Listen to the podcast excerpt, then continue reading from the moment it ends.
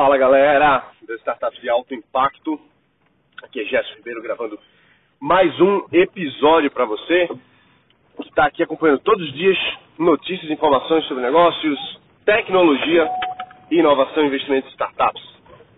Bom, eu abri uma caixinha de perguntas no Insta e muita gente deixou mensagem, já gravei alguns episódios aqui respondendo e teve mais uma que é muito interessante, muito interessante mesmo e que é uma pergunta recorrente, que é o seguinte: quais são as técnicas de pivotagem e um exemplo de uma empresa que fez uma pivotagem 180 graus, ou seja, estava fazendo uma coisa e mudou completamente.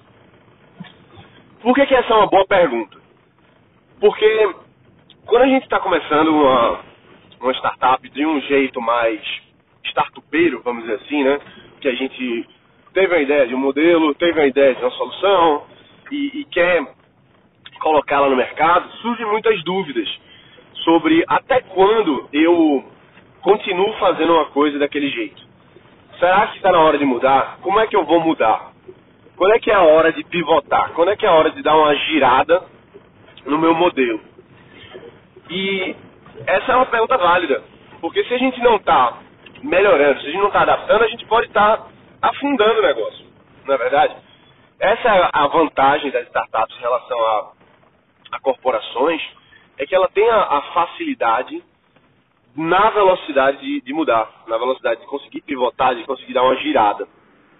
Quem não sabe o que é pivotar, é simplesmente você dar um, um giro no seu negócio, de certa forma, para você é, mudar o que você está fazendo, mudar a base do que você está fazendo, ou mudar, pelo menos, marginalmente o que você está fazendo e conseguir resolver um problema que não era exatamente o que você estava fazendo no começo. Essa é a grande vantagem, né? Você conseguir dar passos que são alinhando o seu negócio, lapidando o seu negócio, mas que às vezes é um 180, como foi a pergunta. Então, é, é, é, é, uma, é uma necessidade de toda empresa fazer isso, mesmo que não seja startup, de estar tá melhorando não é mudando, não é mudar por mudar, eu vou mudar, eu vou inovar. O pessoal fala muito isso, ah, eu vou fazer isso. Mas qual que é a real necessidade? Por exemplo, se você tem o, o bom e velho exemplo da padaria, você tem uma padaria que funciona muito bem, você pode fazer um, pode buscar sempre melhorar, é sempre bom, é sempre importante, mas às vezes você não vai ter que pivotar nada, o negócio já está pronto ali, o modelo de negócio já está validado. Claro que a gente vai sempre trabalhando para melhorar, mas não é necessário a gente mudar tanto. Então, Vamos falar de técnica, vamos falar de empresa, vamos falar dessas coisas aí. Primeiro de tudo, na minha concepção, uma startup ela não é uma, não é uma bagunça. Startup não é uma bagunça. Pode parecer que é uma bagunça, mas não é. Então, existem alguns processos, a gente ensinava isso nos cursos, existem alguns processos que facilitam esse, esses momentos de pivotar ou não, de perceber ou não alguma algum fator crítico para o negócio, por exemplo, uma validação do cliente, uma validação do produto. Então, existe processo, existe planejamento. Não é porque é startup que não tem planejamento, não. Uma vez eu estava fazendo uma live, eu acho, e alguém falou, ah, mas startup não tem planejamento. Não, pelo contrário. Ela tem ainda mais. Ela tem mais planejamento. Ela não perde tempo com longo planejamento, mas ela tem microplanejamentos. E esses microplanejamentos a gente usa, por exemplo, a técnica do Scrum, por exemplo. Os sprints semanais. O sprint semanal, para mim, assim, é uma das melhores. É, é, é um dos maiores valores que a metodologia startup trouxe para o mercado. Porque a ideia de você fazer um projeto inteiro em uma semana e ah, não vai ser um puto da projeto, não vai ser gigante, não, mas vai ser incremental, vai ser uma iteração, ou seja, o próximo passo, uma leve melhoria. É o, o mais mais, é o mais um. Ou seja, é mais um passo, é mais uma iteração. Então, eu já diria que assim, quem não conhece os sprints semanais, tem livros, várias metodologias sobre isso, a gente dava curso sobre isso. Mas vai lá, estuda, dá uma estudada no Scrum. Eu, assim, claro que você pode se aprofundar pra caramba no Scrum, tem gente que passa a vida estudando isso e vale a pena. Mas para quem está começando, se pegar a base e implementar a base, já vai ter um resultado muito mais direcionado, muito mais coeso com o que você está fazendo e com, e com mais velocidade, com mais gás para o seu negócio, para sua nova empresa, para sua startup. Então, aprende um pouquinho do Scrum, aprende um pouquinho dos sprints, como é que eles funcionam, o que é que precisa acontecer.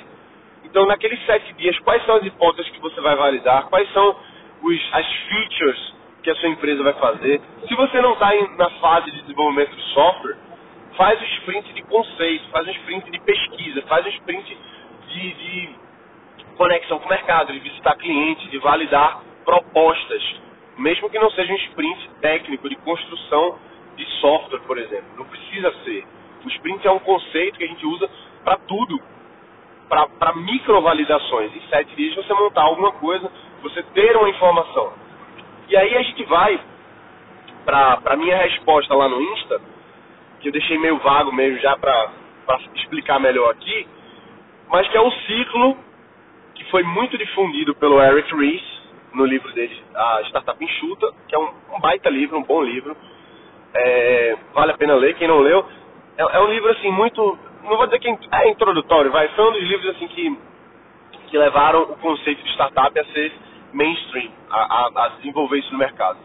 Então no livro, ele, acho que assim, um dos principais fatores, pelo menos, que me marcaram no livro, é justamente o ciclo Build, Measure, Learn ou seja, build, você vai construir algo. Measure, você vai medir o que foi testado naquilo ali. E o learn, você vai aprender com esse com essa iteração, com esse ciclo. Então uma coisa encaixa com a outra. O sprint encaixa com, com, com o conceito do, do ciclo build, measure, learn. Build de construir, measure de medir e learn de aprender. E aí eu digo mais.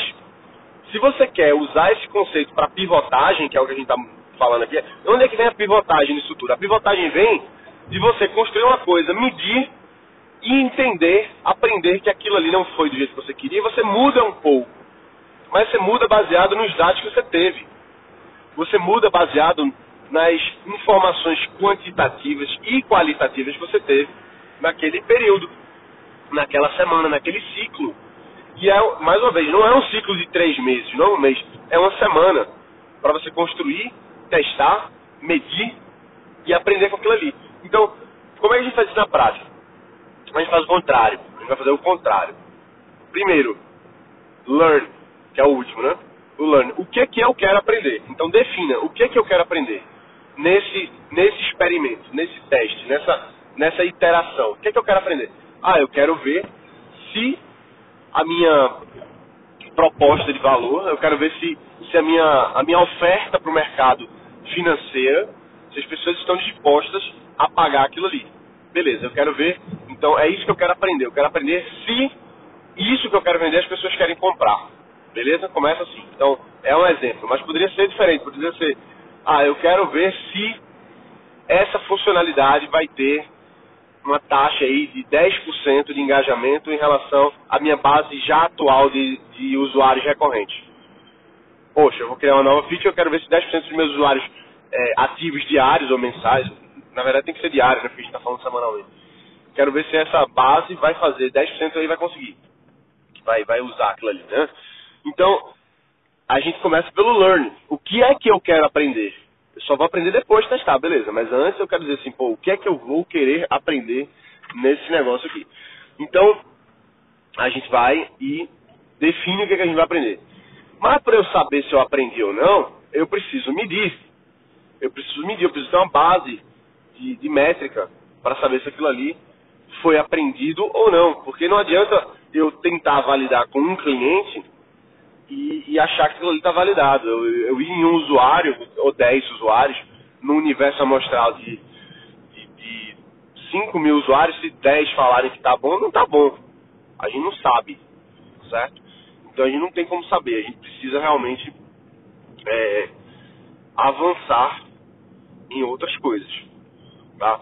Então, vai ser ótimo, porque eu estou aqui no trânsito assim, que eu não estava prevendo. Então, acho que vai ter umas várias gravações de podcast aqui nessa. já era o meu treino, esquece o treino, já era. Vamos nessa, então esquece o treino. Vamos lá, então eu estava falando do Build, Measure, Learn, Learn, Measure, Build, não é isso? Pronto. Então, se você já sabe agora o que é que você quer aprender, você agora tem que saber o que é que você vai medir e como você vai medir. Então, por exemplo, se para mim uma, uma, uma base aí de, de 10% dos meus usuários recorrentes diários, se eles forem para uma nova sessão da, da, minha aplicação, uma nova, alguma coisa nova que eu estou construindo, se eu coloco na minha, no meu site, por exemplo, ou no meu, no meu software mesmo, se a pessoa tem instalado meu software, se eu, se eu crio lá um bannerzinho na lateral direita, amarelo e não verde, ou verde e não azul, enfim, tudo isso faz parte do teste. Tudo isso faz parte da métrica. Porque um, um botão vermelho pode ser diferente do botão azul. Aí, pô, Jéssica, qual que eu vou fazer? Você vai fazer um Build Measure Learn baseado só no teste AB de cores. Isso aí é o teste AB.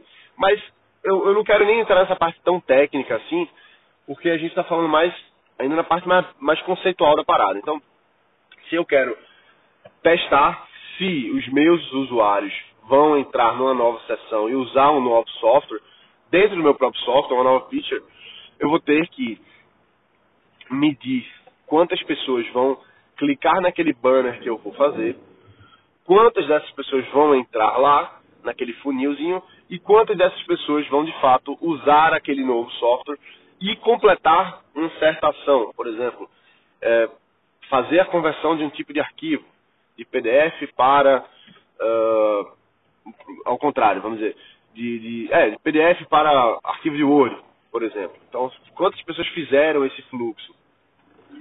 Esse fluxo que, que foi estabelecido, qual o percentual de pessoas que fez? Ou seja, eu tenho que saber o que, é que eu vou medir e tenho que ter as bases da medida. Eu tenho que ter como medir, eu tenho que ter como estar tendo aquela, aquela metrificação. Senão não adianta, como é que eu vou saber se deu certo ou não? E às vezes é mais simples do que parece. Por exemplo, a gente fez uma, uma campanha recente com, com os influenciador, um influenciador grande. É, a gente comprou, né? A gente comprou a divulgação no Instagram de 1 milhão e 200 mil pessoas. E eu tava falando com a minha equipe, ele disse assim, olha, é, isso aqui vai ser um vai ser um baita teste, assim. Eu não, eu não tenho é, eu não tenho uma, uma, uma meta. Eu falei, eu não tenho meta nenhuma aqui. Não tenho meta nenhuma, porque eu não sei os parâmetros. Eu não sei o quanto pode dar para um lado, pode dar para o outro, não sei. Eu nunca fiz esse teste desse formato aqui. Então, a gente primeiro vai fazer um teste, a gente vai a gente pagou para fazer a divulgação e vamos medir. Vamos medir o que é que surge disso aqui. Depois a gente, a gente define uma meta. Então, como diria a nossa querida, nossa querida ex-presidente, vamos deixar a meta aberta e quando a gente bater a meta a gente dobra. Então foi mais ou menos isso aí. E não está muito errado isso que eu estou falando, dela não sei, mas o que eu estou falando está errado. Porque como é que eu vou definir uma meta se eu não tenho parâmetro nenhum? Vai ser completamente louca essa meta. Então primeiro eu sempre faço uma, uma um, um, teste de rodagem. Por exemplo, vamos dizer assim, poxa, a minha meta hoje é ler 15 páginas nesse livro. Como é, em 20 minutos. Mas como é que eu sei se eu leio 20 páginas em 15 minutos? Não sei nem se tá boa esse número, mas enfim. Primeiro eu faço assim, eu, eu leio, eu cronometro, sem, sem meta nenhuma, sem meta nenhuma. Eu cronometro, vejo ali mais ou menos quantas páginas eu consegui ler, e aí eu vou definir uma, uma meta em cima disso, porque agora eu tenho uma métrica, eu tenho uma medida para conseguir estabelecer um outro valor, que vai ser o desafio. Né?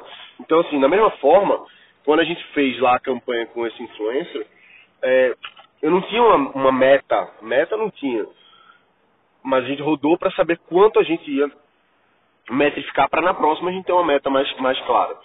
Mas assim, a, a, moral da história é, pô, mas como é que a gente vai medir? Vamos fazer um sistema, sei o que tal.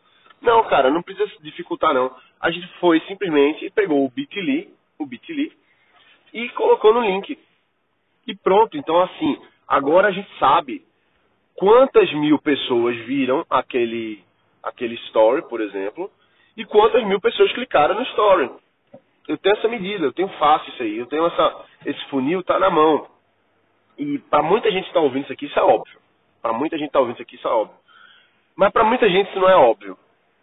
Que é tão simples. Pô, eu posso pegar um bit.ly e colocar ali no link, pronto, e agora eu já tenho uma medida.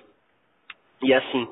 E com essa medida, eu vou estabelecer o meu measure. Né? Eu, desculpa, é o meu measure, exatamente. Poxa, eu sei o que, é que eu quero aprender, eu sei como é que eu vou medir, e agora eu vou construir o que eu vou, na verdade, eu vou definir o que vai ser construído em cima disso tudo. Então, primeiro, o que eu quero aprender, o, como eu vou medir esse, aprendizado, e agora, como é que eu vou construir o todo.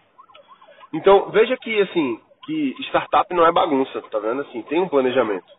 Você tem uma, uma um micro planejamento semanal do que vai ser construído, do que vai ser testado, do que vai ser aprendido. Então, assim, é necessário ter essa, essas, essas metodologias. Quando eu comecei a, a outra empresa, né, é, o, acho que o, o curso que mais bombou foi, foi o Startup Insider, justamente porque a gente tem todas essas metodologias desenhadas lá. Não está mais sendo comercializado, tá? Então nem adianta.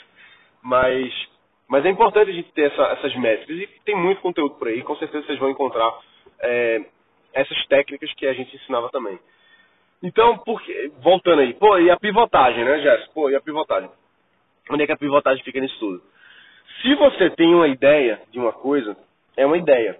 Mas quando você estabelece as métricas você estabelece os processos e você coloca no mercado para testar, você bota na sua base de usuários, agora você tem uma base para dizer se aquilo foi uma boa coisa ou não. E aí você vai mudar baseado naquele aprendizado. Então, poxa, 10%, a minha ideia é que mais ou menos de 10 a 12% das pessoas cliquem ali. Ah, mas foram 20% que clicou. Opa, então tem coisa aqui. O que é que a gente pode aprender? Quais foram os aprendizados disso? E quais são os próximos passos em relação a esse aprendizado? Esse, esse gap aí, esse, esse o que a gente fez e o que a gente vai fazer, é justamente onde surge o material de pivotagem.